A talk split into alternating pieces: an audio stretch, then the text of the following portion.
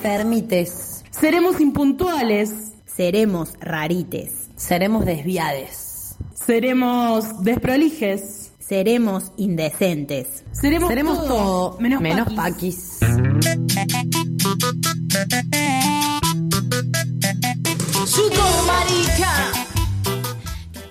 Buenas, buenas, buenas, buenas. Bienvenides a Todo Menos Paquis. Hola Lu. Hola Carle, ¿cómo andás? Y feliz hoy, boluda, porque por primera vez el clima cordobés está de nuestro lado. Exactamente. Jueves enteros de lluvia y viento. Y en honor a la locutora que nos falta, hay que decir esto, hay que decir el clima, hay que, Hay que decir, que es agosto y todas esas Y cosas. que- después haremos el baile respectivo que ella también hace. Exactamente. Estamos hablando claramente de nuestra queridísima Sofía Agüero, que se toma unos días, está de viaje, es así, el que puede, puede. Y el que no, se viene a hacer este magnífico programa por la radio Revés. Estamos saliendo en vivo eh, por la 88.7 y si no, en las redes Radio Revés. Acuérdense, siempre les digo, sin el doble, porque no entra.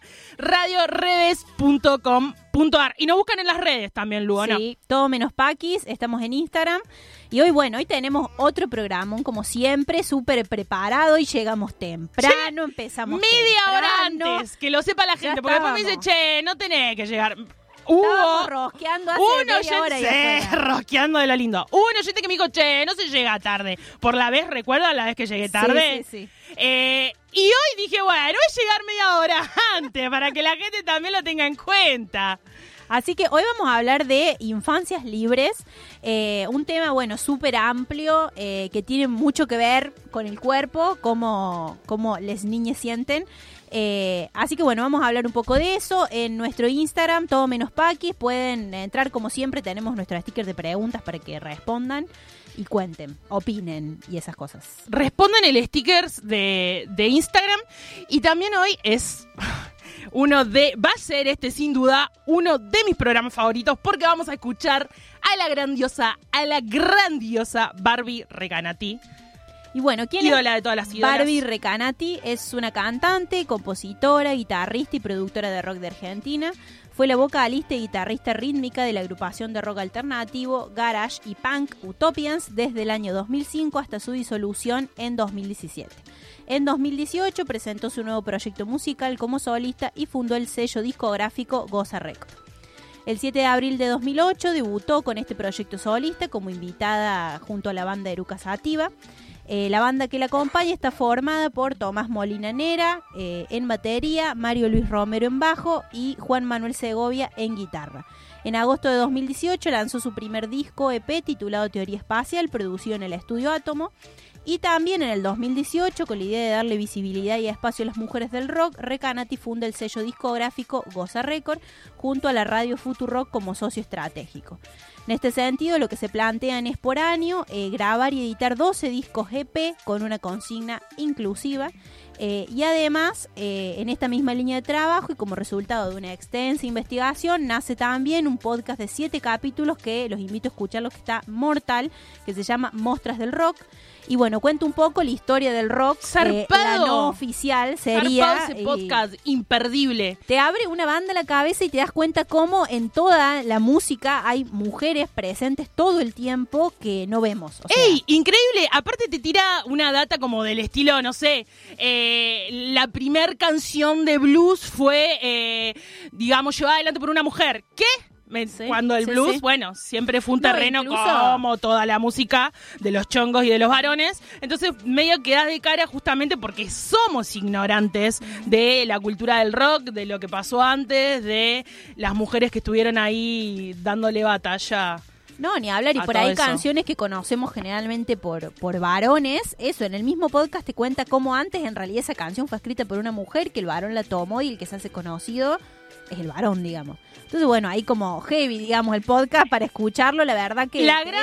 Atahualpa Yupanqui. Ni hablar, ni La hablar. gran Atahualpa Yupanqui, que bueno, el líder de muchos, pero bueno, se le cayó un poquito la careta al Atahualpa y lo queremos un poquito, pero. ¿Por qué? Me pregunta Yaina. que no la Vamos a nombramos, el- vamos a nombrar a nuestra queridísima Obvio. operadora estrella, Jain Campos. Siempre que la queremos siempre tanto. preparada. Así que ahora en el corte le vamos a contar el chusmerío de Le vamos a contar en un ratito el, el chumerío de Atahualpa. Bueno, vamos con un temita, así arrancamos este programón largo que tenemos para hoy.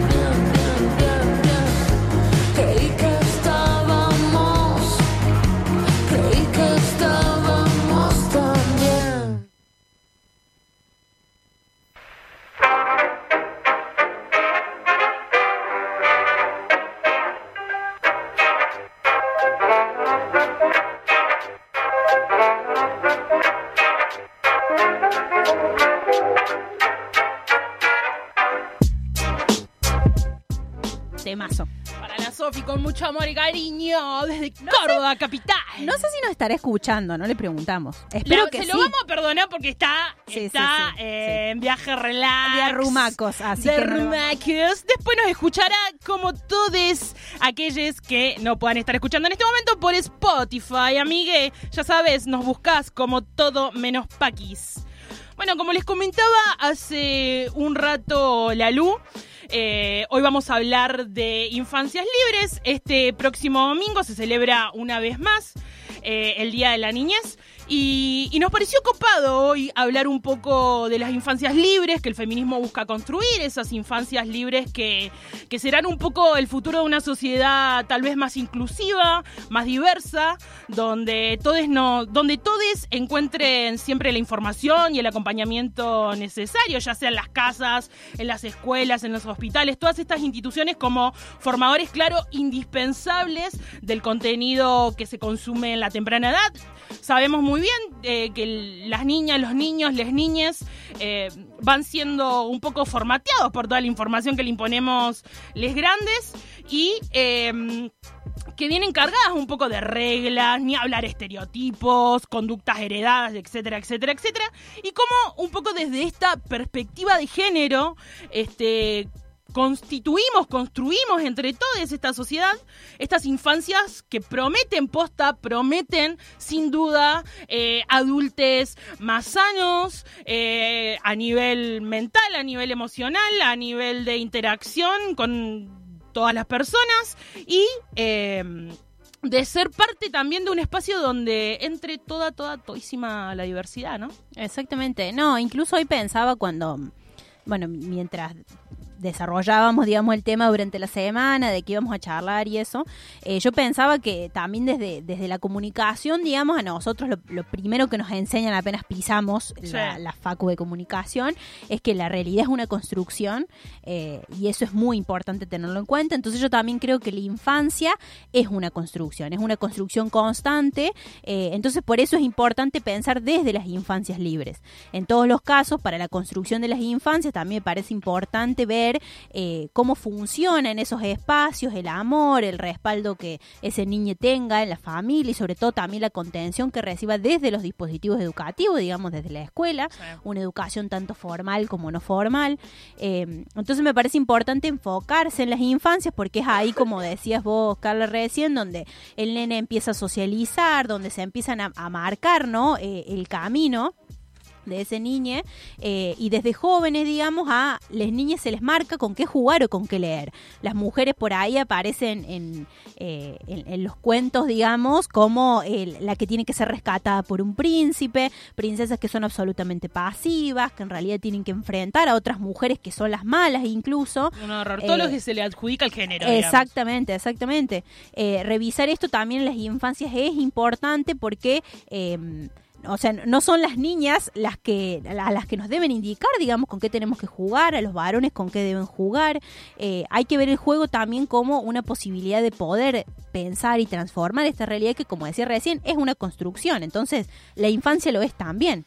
Y en esto me parece que es fundamental también eh, la ESI, ¿no? Eh, la, interrelación con la ESI. Ni hablar, la ESI para mí entra en juego cuando hablamos de los derechos fundamentales de las niñas, de los niños, de las niñas, eh, como a través de la historia, bueno, la niñez ha sido devastada eh, en un montón de ámbitos, como a través de la historia se han logrado los derechos para las niñas y... eh, las leyes que, bueno, como hablábamos antes con la ley de identidad de género, leyes que la Argentina ha llevado adelante de una manera triunfal, digamos, siendo, eh, posicionándose a nivel mundial en lugares muy copados en relación a diversidad, pero que después cuando se llevan al terreno de la realidad, claramente no se implementan como debería hacerlo, que es, claro, el caso de la ESI, una ESI que no puede quedar eh, en un simple taller como lo hacen en algunas instituciones escolares. La ESI no puede ser jamás un taller, la ESI tampoco puede ser una asignatura aislada. Debemos posta exigir que la ESI eh, sea parte de los proyectos educativos, digamos, que se articulen con todos los centros, los centros de salud, las familias, las organizaciones sociales. La ESI debe dejar de ser, aparte, biologicista, que era una de, eh, de las banderas que levantaron en la, la última marcha contra los travesticidios y los transfemicidios, que pedían posta por las infancias libres y en esas infancias libres pedían por una ESI no biologicista porque encasilla en la heterosexualidad como única forma de vinculación sexual válida y jamás es evaluada como una forma más de opresión, que es lo que hablábamos la otra vez. Si no soy hetero, ¿qué soy? Si no soy hetero, ya estoy por fuera de todo lo que sería lo normal. Exactamente. No, y además pensar, digamos, en una educación sexual que no refiera solamente a, a reproducción, digamos, hablar de reproducción, sino Tal ver cual. cómo la ESI puede ser transversal a otras materias, no sé, historia y matemática, Sin y duda, revisar cómo, duda. digamos, desde ese lado, qué lugar ocupan eh, todas la- las identidades de género, digamos, qué lugar ocupan en la sociedad en sí mismo y siempre mirándolo desde, desde, desde las materias en su generalidad, digo, no, no pensándolo desde el lado de la reproducción particularmente también. Bueno, en, la, en particularmente en la, en la provincia de Córdoba, la ESIS, la ESIS se sancionó en el 2006. eh, empieza a regir en Córdoba en el 2010, siempre Córdoba atrasado en lo que es cuestiones de políticas que tengan que ver eh, con la diversidad. O sea, Es una cosa terrible, lo dijimos antes también con el cannabis medicinal. Córdoba no adhiere aún a la ley de cannabis medicinal, es una de las tres provincias a nivel nacional, entonces deja mucho que desear de Córdoba y está bueno mencionarlo porque es la provincia en la que vivimos, la provincia que habitamos y es la provincia, como vos decís, que vamos a, a comenzar a construir estas nuevas miradas con perspectiva de género, estas infancias más libres. Y, y- y a mí en, en todo esto de la ESI me hace también pensar, claro, en los antiderechos, ¿me entendés? En los antiderechos que están en los colegios, que están en las escuelas, que están en las escuelas tanto privadas eh, como públicas, que están en las escuelas laicas y están en las escuelas religiosas. Los antiderechos están en todos lados y los antiderechos no quieren la ESI en las escuelas, porque claramente corren con el famoso con mis hijos no te metas. Exactamente. Eh, en, en las, eh, las marchas feministas venimos gritando desde siempre, con tus hijos sí me meto, ¿entendés? Con tus hijos sí me meto porque claramente la ESI es un derecho conquistado por la Argentina y que se tiene que hacer cumplir en todas las escuelas. Y además no hablamos de, de hijes como propiedad privada, digamos. o sea, Ni es- hablar. claro, es, ya pasa una cuestión pública. Y también pensaba hoy, mientras, mi- mientras mm, armaba un poco lo, lo que íbamos a contar hoy, Sí. que en, frente a este contexto que decís vos, una ESI súper atrasada, una ESI que solamente es un taller muy de vez en cuando, eh, o frente a grupos de, de padres y madres, digamos, organizados para que eso no se dicte, pienso Sí. la- el rol fundamental que tienen también los espacios de educación no formal, los espacios que están fuera de las escuelas, fuera de las escuelas primarias, secundarias, en donde son realmente espacios de contención, en donde eh, las niñas aprenden también, y bueno, no pensar un poco más allá también de la, de, de la, educa- de la educación, digamos, formal que vemos la escuela, e- esos espacios, esto me parecen como fundamentales, Súper valiosos. digamos, súper súper valiosos. Y que nacen también de estas necesidades que decimos y que están piola esos espacios y que hay que bancarlos, cada una de las actividades, hay que bancar esas actividades porque es la forma de resistir de esos espacios, teniendo en cuenta que el Estado está, por, lo menos este Estado de Mauricio Macri, comandado por Mauricio Macri, está, eh, su participación es nula en cuanto a políticas educativas que lleven adelante las leyes ya sancionadas en la Argentina. Digo, o sea, Macri cierra escuelas, eh, digamos, si un, gobierno que cierra escuelas, lo más probable es que la ESI quede en el último, penúltimo cajón de cualquier escritorio, digamos. La ESI le chupa un huevo a Macri, así como la educación pública Vidal. Exactamente. Y recién pensaba un poco, nada, cuando decía de por qué me parece también que, las infancias libres tienen que ver con una vivencia del cuerpo, con una vivencia del cuerpo de las niñas, eh, porque hay una necesidad también de hablar del cuerpo, digamos, como una integralidad, como una construcción y de traspasar un poco eh, del aspecto físico para hablar con las niñas sobre qué sienten, digamos, cómo se sienten con ese cuerpo, también ir un poco más allá de, de esta esta, este binarismo, ¿no? Eh, Varón-mujer. Varón-mujer. Eh, y nada, invitarles esto a, a discutir, a repensar, también un poco de desandar esto que, que se espera de un nene o de una nena, lo- los colores, digamos, o, o enseñarles que, el- que, el- que la normalidad, digamos, de que la normalidad también es una construcción, ¿no? Volviendo al, a lo que hablábamos antes, de que la realidad es una construcción, la normalidad también lo es. Entonces eso lo que, lo que los niños, por ahí también se piensa esto de, de que el niño es una esponja realmente, Sí. o sea, es, es como viene al- viene sin con, con todo por aprender, ¿me entiendes? Entonces la, la responsabilidad Cualquier cosa que le es- vayas a decir, a contar, eh, va a ser algo que lo va a procesar y se le va a quedar, Sí. porque en los primeros años creemos que funciona de esa manera y, es fuertísimo, eh, digamos, que como adultos no, no tengamos realmente eh, la responsabilidad de lo que se le dice a las niñas, de lo que se traspasa, de las conductas, las conductas que son siempre ejemplo de un montón de cosas.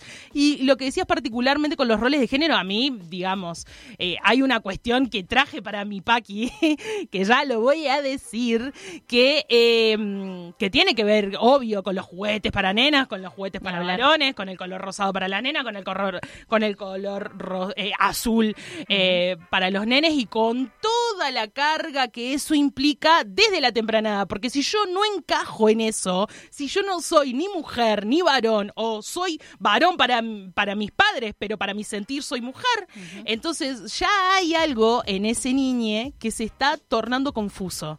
Entonces, para que eso no se torne confuso, para que eso no llegue a ser una herida, para que eso no llegue a ser algo que dañe esa infancia tan, tan, tan, tan valiosa, es necesaria la responsabilidad de los adultos.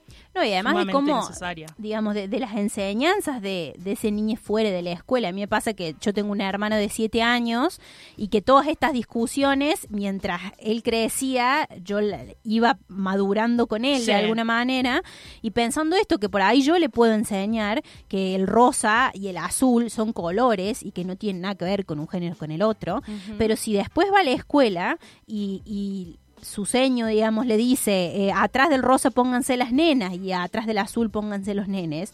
Entonces, ¿cómo, cómo hacemos eso? Es como, es, es todo el tiempo repensar, repensar y preguntar qué hiciste en la escuela y cómo lo hiciste y, de, y de qué manera te lo enseñaron y, y qué dicen, qué dicen el, el resto de, de- de tus compañeros. Entonces, como todo el tiempo eh, esa discusión, ¿no? Tiene que ver muchísimo el contexto en el caso de, de, las niñas. Es difícil, digamos, es, es complicado. Es difícil, es amplio, pero el real camino es posta hacerse cargo de que como adultos tenemos la responsabilidad. A mí me, eh, llama particularmente la atención también eh, un libro que trajimos para hablar, después vamos a pasar el chivo, porque así es este programa, eh, de ni una menos desde la temprana edad, ni una menos desde la niñez, y que me parece fundamental porque el femicida no aparece un día en su casa y dice, che, me pintó matar una mina, me pintó cagar a piñas a, la disidencia, me pintó... No, eh, el, el femicida, el futuro femicida, eh, fue en algún momento un niño que eh, consumió toda esta sociedad machista y patriarcal y en algún momento flashó matar a alguien. Y ese alguien es una mujer. Y claramente tiene que ver con la distribución de los roles de género. La fuerza para el hombre y la debilidad para la mujer es lo que lleva que en algún momento, en algún mañana, estemos lamentando posta, posta, posta, otro femicidio. Entonces, me parece que esta consigna de ni una menos desde la niñez es fundamental. Es fundamental porque, como decías vos, esta construcción, esta construcción tan válida, tan necesaria, para que después no lamentemos posta lo que lamentamos todos los días. Una muerte, mm, un femicidio por día. O sea, Y, la infancia es eso, me parece un espacio en donde queda todo por descubrir, eh, desde la sexualidad, desde el género, desde los roles. Entonces, nada, desde ahí me parece que hay que, que hay que apostar a esa construcción de la infancia, pero siempre desde el lado de la ESI. Así que es como la- la Fundamental. gran en un rato más eh, vamos a estar hablando con Celeste Iacheta, que es psicóloga y diplomada en diversidad sexual y derechos humanos. Seguro la Cele va a tener un montón de cosas copadas para aportar eh, a esto que estamos hablando Por hoy. Eh, vamos a escuchar un tema más de la Barbie Recanati. Vamos Quiero decir tema. que acaba de Un tema y llegar un mate. un tema y un mate, claro. Acaba de llegar al piso de todo menos Paquis, nuestra querida oyente Paulita Soria. Aplausos, para ella, por favor, Jair. Más de una vez hemos leído, hemos, eh, ya ha salido al aire la voz de la Paulita porque ha sido de leyosentes fieles que mandan audio para ¿qué? Que se diga, que se diga, tuvo que venir al piso para que hoy lo estemos Porque recordando, decía, viejita. Ahora que ya somos famosas hay que recordar. Ahora que la oyentes. gente, los primeros oyentes les a mí ahora empiezan a decir, eh, ¿qué dale? Claro. dale, dale, no no te hagas, no te hagas. Bueno, vamos a escuchar un tema más de nuestra querísima, grandiosa Barbie Recanati.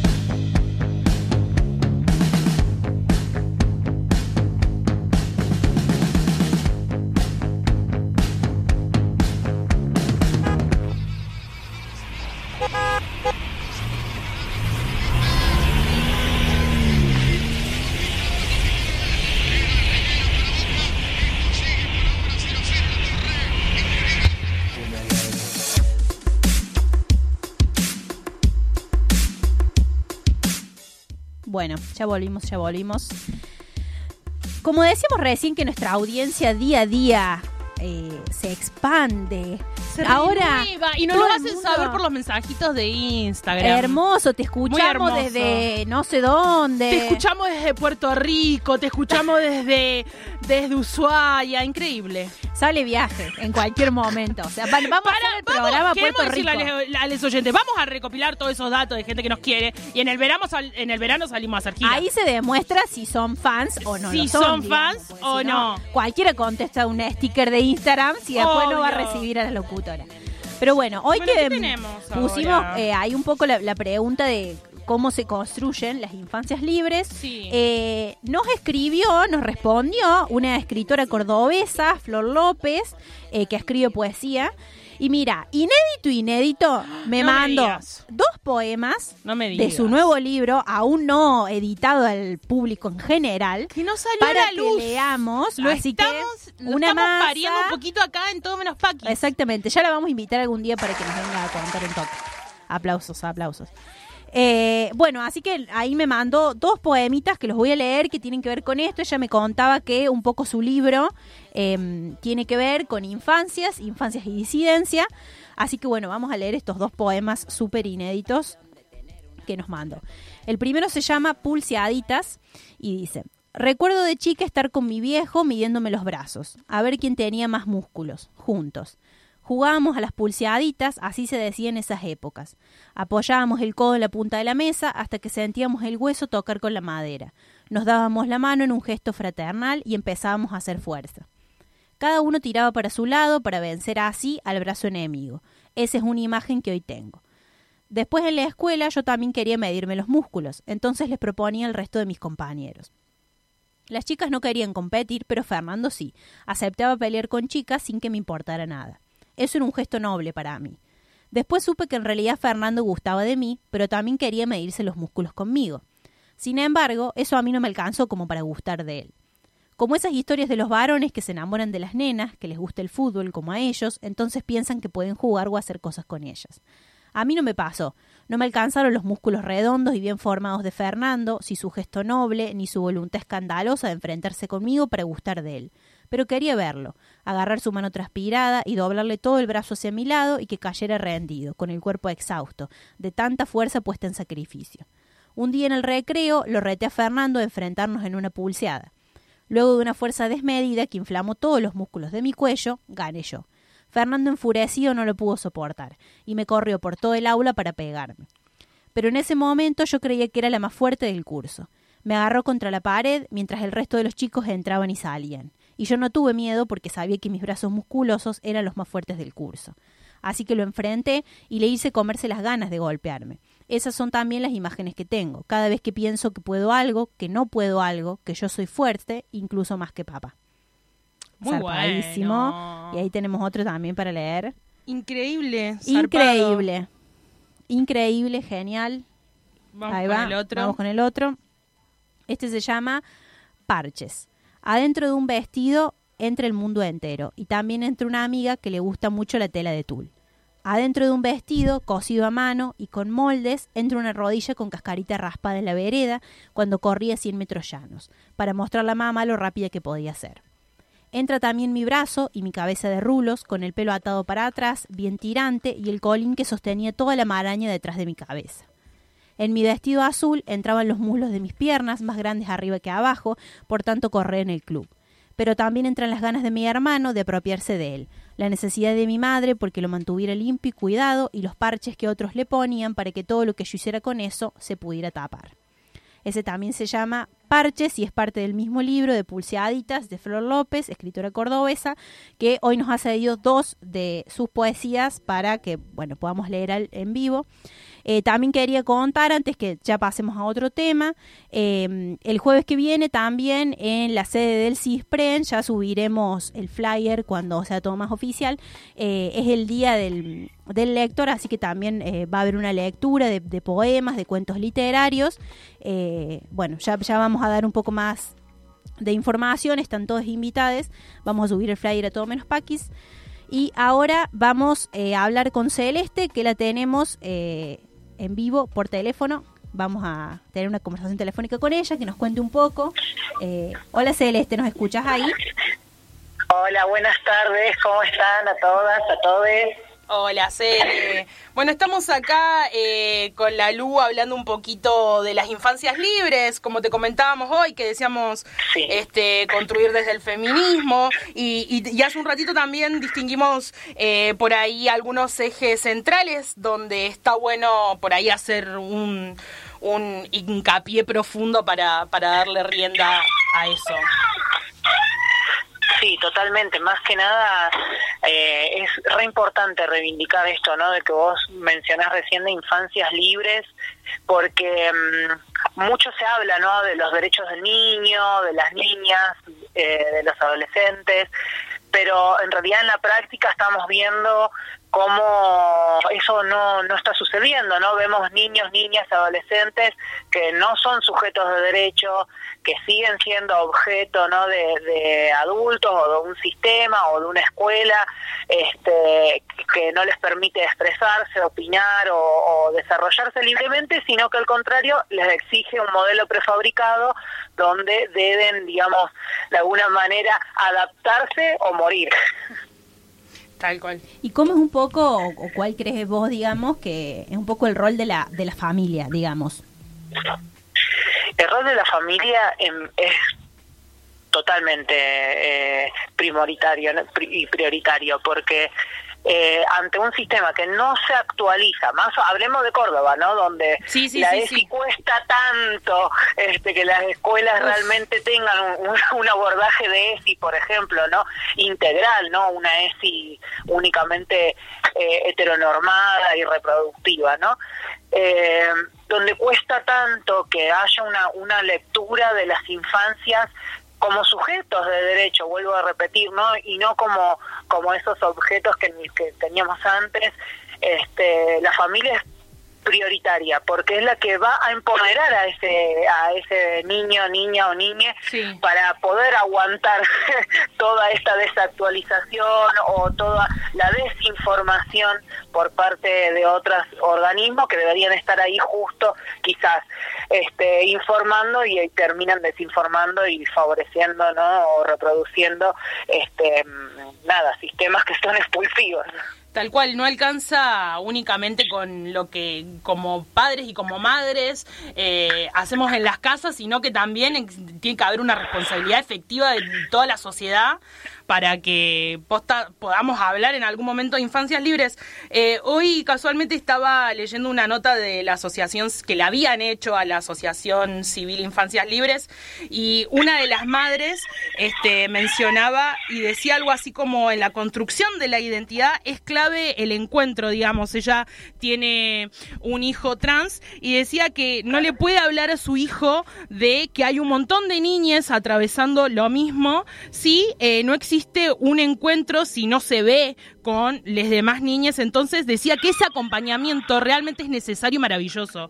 Eh, Es que claramente ahí ahí es donde hablamos cuando bueno desde desde el mismo feminismo cuando hablamos no de las violencias simbólicas Eh, la invisibilidad es una es parte de esta violencia simbólica no cuando vos, el menor se acerca por ejemplo vuelvo a la escuela porque creo que es eh, Fundamental. es la institución primaria donde aparte de, de- la, de la- cuando sale el núcleo de la familia va a parar el menor digamos y Sí. donde está invisibilizada cualquier este, infancia eh, no binaria o heteronormada, ¿no?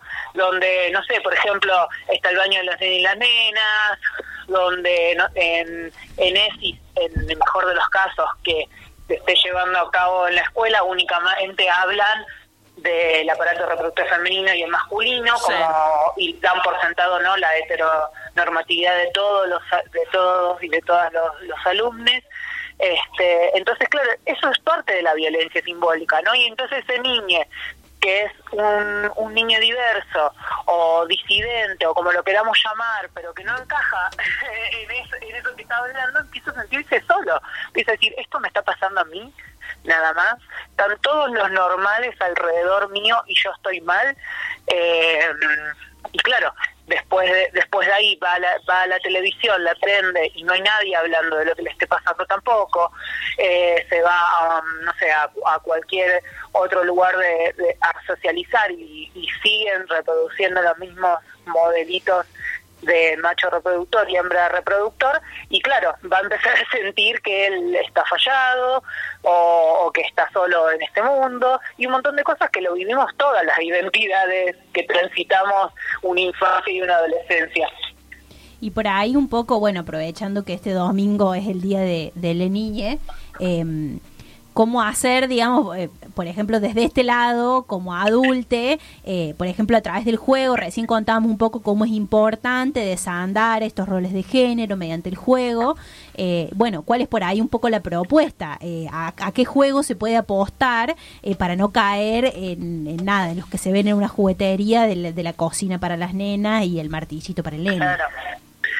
Mira, lo, lo principal en, en mi criterio, ¿no? Lo principal en, en mi criterio es no criminalizar las expresiones, porque los niños, la verdad que van a jugar con una caja, te pueden hacer un mundo, o sea, eh, eh, el tema, el tema está en la mirada eh, crimi- criminal del adulto, decir no, no, no hagas esto porque eso es para una nena o no hagas esto porque eso es de machona, ¿no? Cuando de repente, eh, no sé, la nena quiere expresarse con algún otro juego o agarre el juguete del, del hermano o del que sea, permitirle ponerse el color que tenga ganas.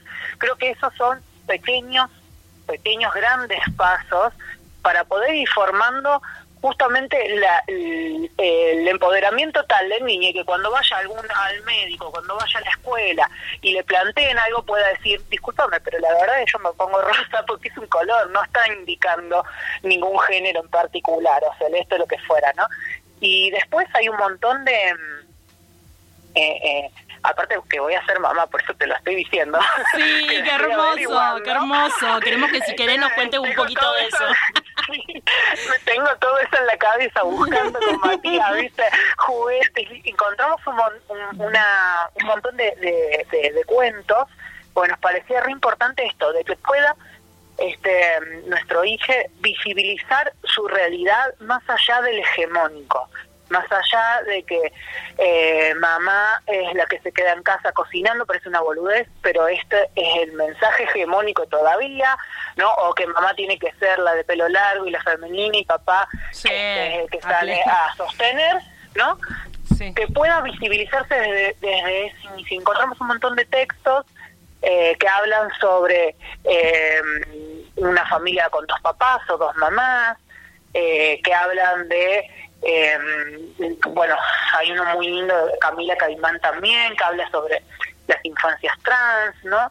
Y me parecía que eso era re importante, que pueda haber eh, un reflejo a través del cuento, a través de los libros o a través de las imágenes, que, que realmente pueda sentir o ese niño pueda sentir que no le pasa eso, lo que no es algo raro, que es una que es eh, es algo aislado y que eh, los normales son los que están bien, no, somos normales todos y estamos todos bien.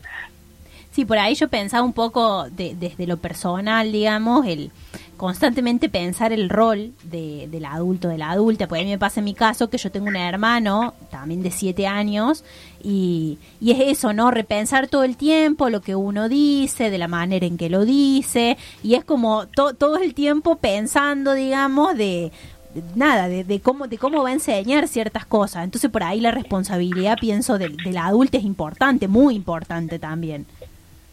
Sí, totalmente. La responsabilidad del eh, el adulto es responsable.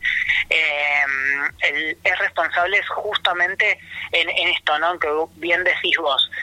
Una palabra puede ser determinante, una palabra puede ser sumamente violenta, una palabra puede ser muy represora y hay que hay que realmente eh, posicionarnos en qué lugar de adulto nos vamos a, poner, si seguramente a nosotros nos han pasado un montón de cosas, bueno, tenemos la oportunidad para, re- para repararlas este, eh, en de cara a las infancias con las que estamos interactuando, pero además también ser este, coherentes, porque eso lo pienso siempre, ¿no? Creo que a todos no se nos cae la boca los derechos de niños, eh, niñas y adolescentes.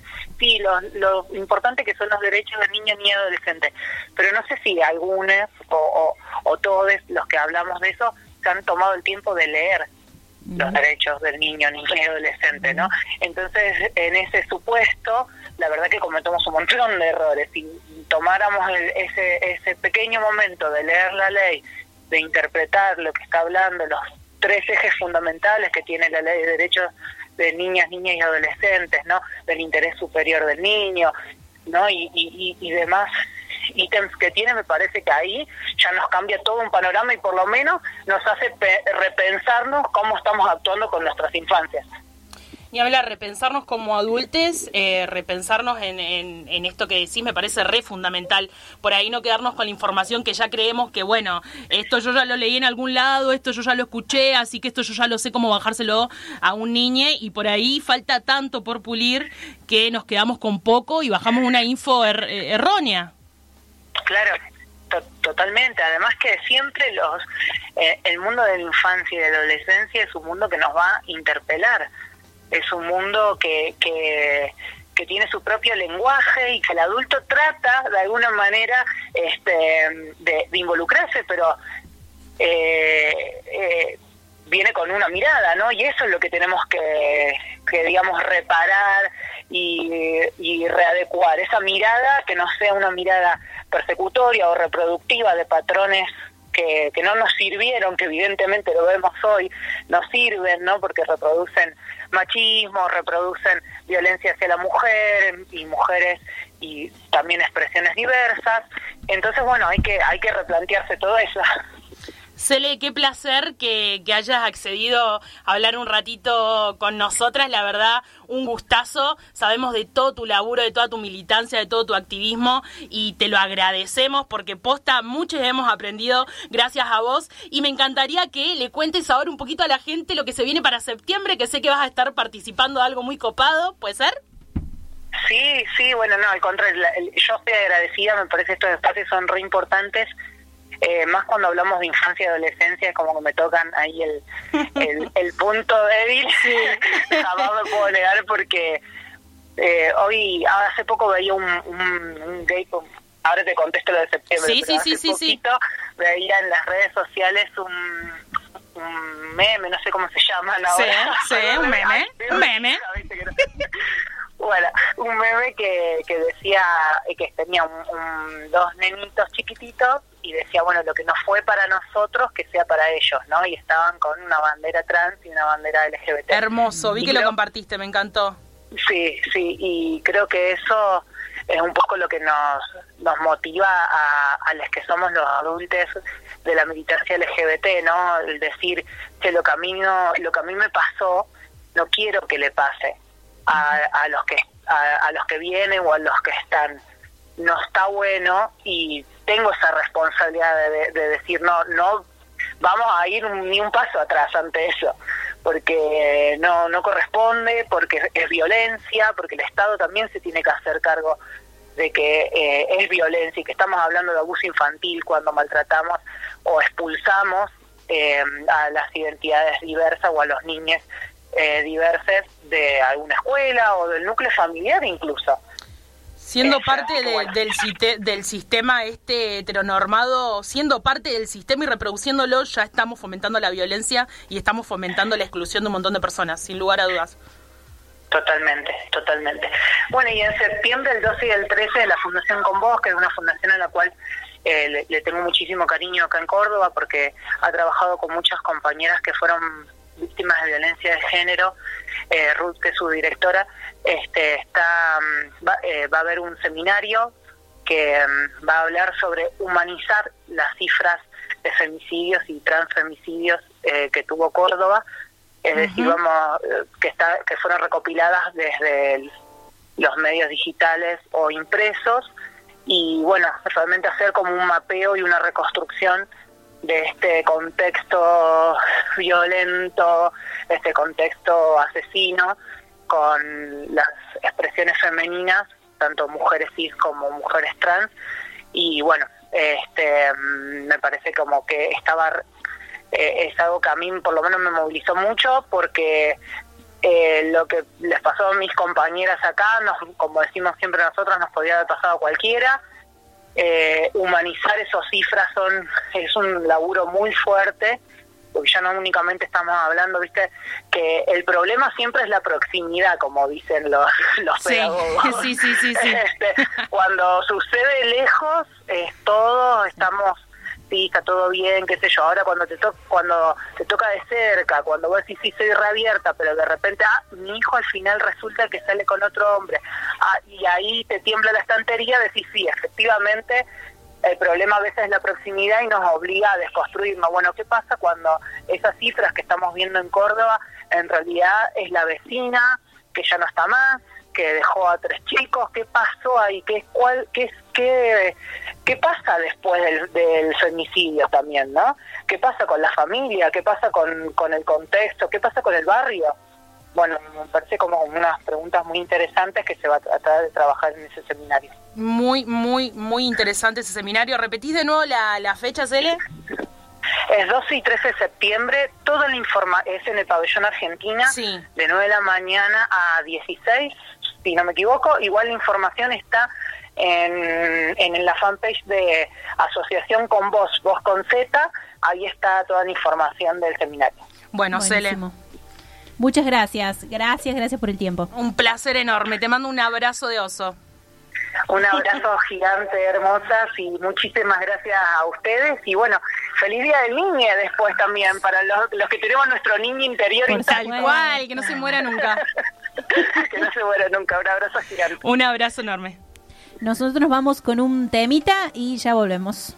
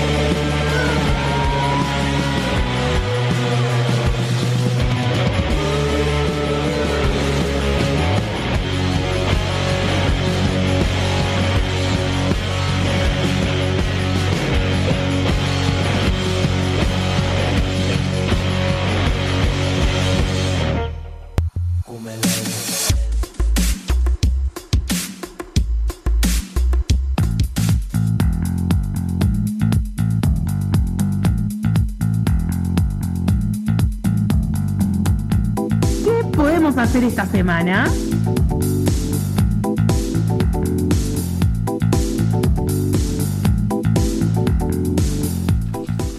Pues se llenó el boliche. Se llenó el boliche, mira, la radio al revés es así. Acá la gente no viene a cursar. Acá la gente viene a ver a, A tomar mate, boludo. A tomar mate y a, y a- y a estar eh, de- del otro lado de la pantalla del mejor programa que se transmite los jueves para todo Córdoba. Para Bueno, el- tírate unos eventitos, Carlos. Bueno, eh, la colectiva eh, como le gusta llamarse a ellas, eh, feministas las hilando, eh, nos invitan al primer simposio de arte, política y feminismo, nuevas imágenes narrativas y sentidos en relación con el aborto 16, 17 y 18 de agosto. Los encuentros empiezan a las 10 de la mañana, deben inscribirse en el link que está en el evento, es una actividad zarpada, se las recomiendo muy fuerte. Y hoy en Favela para editar hay festichola guachín porque eh, está la presentación de Tinta China, el volumen 2, con la mejor selección de humor gráfico de la tinta. Eh, también van a estar algunas de las integrantes de las Tranqui Punky, amiga, compartiendo sus canciones. La entrada es, claro, libre y gratuita. Y lo más importante de todo es que voy, voy a estar yo ahí. ah, no listo. sé si a la gente le importa, Yendo. pero yendo. Yentres. O sea, Listo. Vamos, vamos nomás. Bueno, vamos a leer ahora eh, algunas respuestas a nuestro sticker de preguntas, nuestros, nuestros oyentes fieles. Eh, bueno, primero, nosotros habíamos preguntado esto, cómo construir infancias libres. Eh, Ornel.agg dice ESI elemental, que es lo que estábamos hablando, fundamental. lo estuvimos diciendo hoy en todo el programa porque posta que la ESI nos parece fundamental. Orne, estamos eh, coincidiendo. Completamente de acuerdo con vos. Eh, después, eh, Julia Libertad dice, eh, amor, límites, siempre juego y escucha. Suena, suena ñoñiñasi, qué difícil decirlo. Pero lo confirmo, dice, para que continúe en otra. Eh, estimular la creatividad, no ir en contra del aburrimiento, hablar de los secretos, esto es fundamental, que no lo dijimos, y jugar con los tabúes. y jugar con los tabúes. De paso le mandamos un besito a la Julia Libertad, que es una de nuestras oyentes fieles, que siempre responde a nuestros stickers y siempre me cuenta que escucha los podcasts desde Spotify. Ahí va. Lo, se, va se va a escuchar a ella misma el próximo programa. Sí. Después, Nolia, no, Nolia36 dice, eh, apoyando a las niñas en sus expresiones y vivencias de su propio género, completamente de acuerdo a lo que hablábamos recién también. Y la gran oyente, diría Carla con su nick, la patria es la otra. Ah, la gente se rió mucho con el Nick. La gente se rió mucho. y acaba Chivo, lecturas libres de Simoneras, dicen. Cómprenle libros, Simoneras, eh, en Cómprele Facebook y en Instagram. libros a la HP Rota que tiene su emprendimiento de simoneras. Y claro que sí, hoy pensando en las infancias libres, obviamente que pensé en toda la colección antiprincesa que tiene la Haye desde Simoneras Libros. Así que si quieren posta, hace un rato la Cele también nos tiró algunos títulos que están copados para desandar este camino de las infancias libres. Así que busquen a Simoneras Libros, la compañera feminista que le pone el pecho a las balas a esta macrisis. Así que busquen a Simoneras. Y vamos a contar unos paquis. Vamos a contar unos paqui, porque no. Paqui.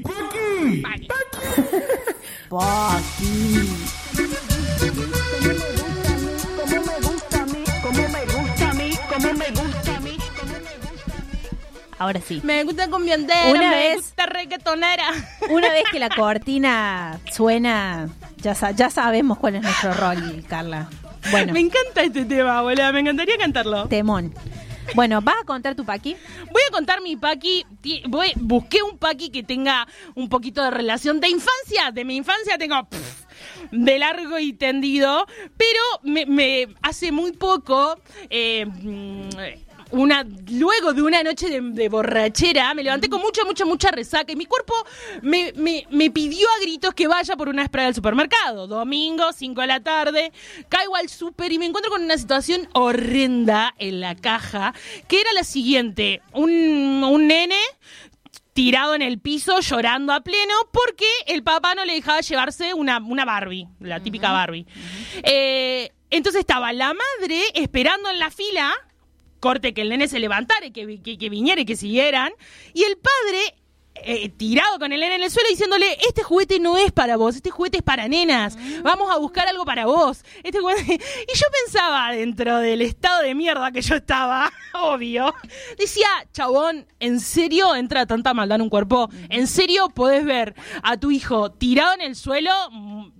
Desarmado en llanto porque quiere un juguete, igual le estás tratando de imponer un pensamiento de mierda por sobre todas las cosas. Porque la criatura estaba en el súper llorando a los 58 mil vientos mientras todo el mundo miraba esa situación de mierda y nadie le decía, che chabón, no puedes ser más solete mal cagado porque no te da el día, básicamente. y Egoísta, la madre, además, egoísta, egoísta. Y, la, y la madre eh, de la criatura, claro, en el lugar de mierda que pone un macho a la mujer, en el lugar de vos no opinás, ¿me entendés? Porque ella miraba con esa cara eh, de, de- de- como diciendo, no me gusta ver a mi hijo sufrir, pero no voy a ir contra lo que el macho dice, un real pa' aquí y una bosta, obvio.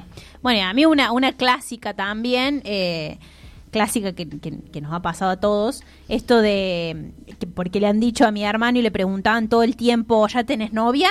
¿Ya tenés Ah. novia? ¿Ya tenés novia?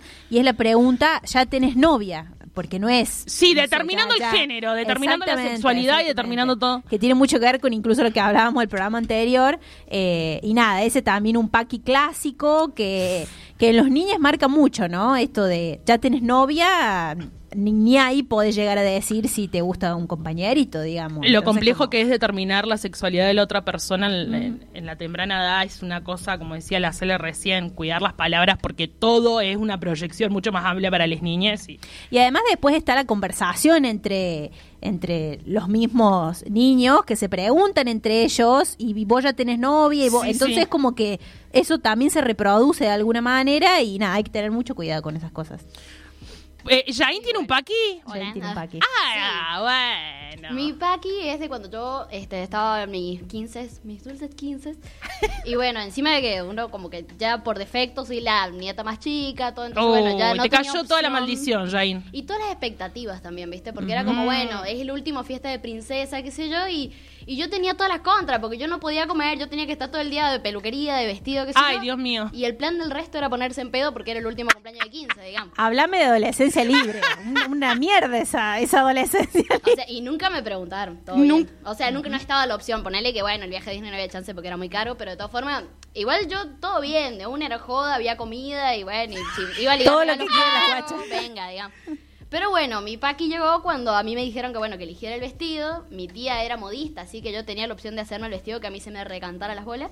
Me hice un vestido todo negro, que la pollera era de todo negro, el torso era como un jean negro, que estaba bordado con perlitas negras. Y, y a la pollera le tenía una cadena colgando así onda heavy metal que iba adelante. atrás. Chau, la abuela en el piso, boluda. Bueno, cuestión que llegado como, no sé, una semana antes del, del, del cumpleaños, me Sí. dice mi tía, no, bueno, pero ese es el vestido que vas a usar después de cena. ¡No! Porque acá, bueno, mira este vestido que hemos estado haciendo. Claro, ella tenía mis medidas, digamos. No, te había hecho otro vestido además del negro. O sea, me dieron a elegir entre las opciones, pero No había. No había opción de usar mi vestido. Claro, claro, claro. Entonces, bueno, al final me hicieron otro vestido que era blanco, con un verde limón. Ay, se y casaba, re de la reina. Sí. Sí, eso y bueno, y me pusieron las canciones cursi, digamos, todas, o sea, como que medio forzado, bueno, me cambiaron el vestido en el último momento. Tal cual.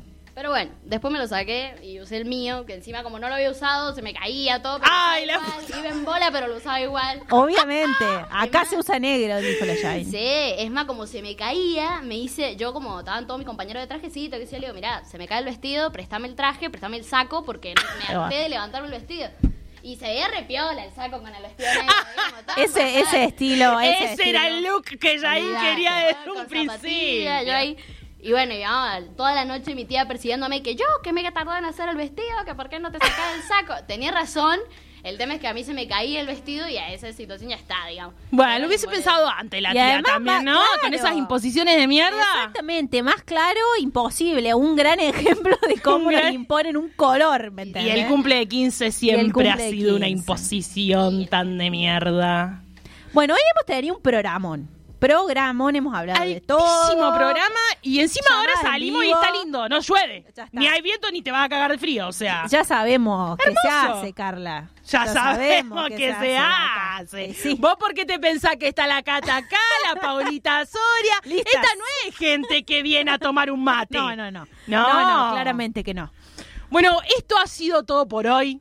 Altísimo programa, altísimo placer volver a hacer este programa como todos los jueves. Y nos vamos. Y nos pueden así. escuchar en Spotify, eso ya lo saben. Vamos a avisar cuando subamos el programa. Y nada, bueno. Y síganos en las redes. Jueves, síganos en las redes. Acuérdense que síganos- nuestro nick, acuérdense de nuestro nick en Instagram, arroba todo menos paquis. Les mandamos un caluroso abrazo de jueves y que nos despedimos todo. con un tema de Barbie, claro. Y nos vamos con la Barbie, más vale. No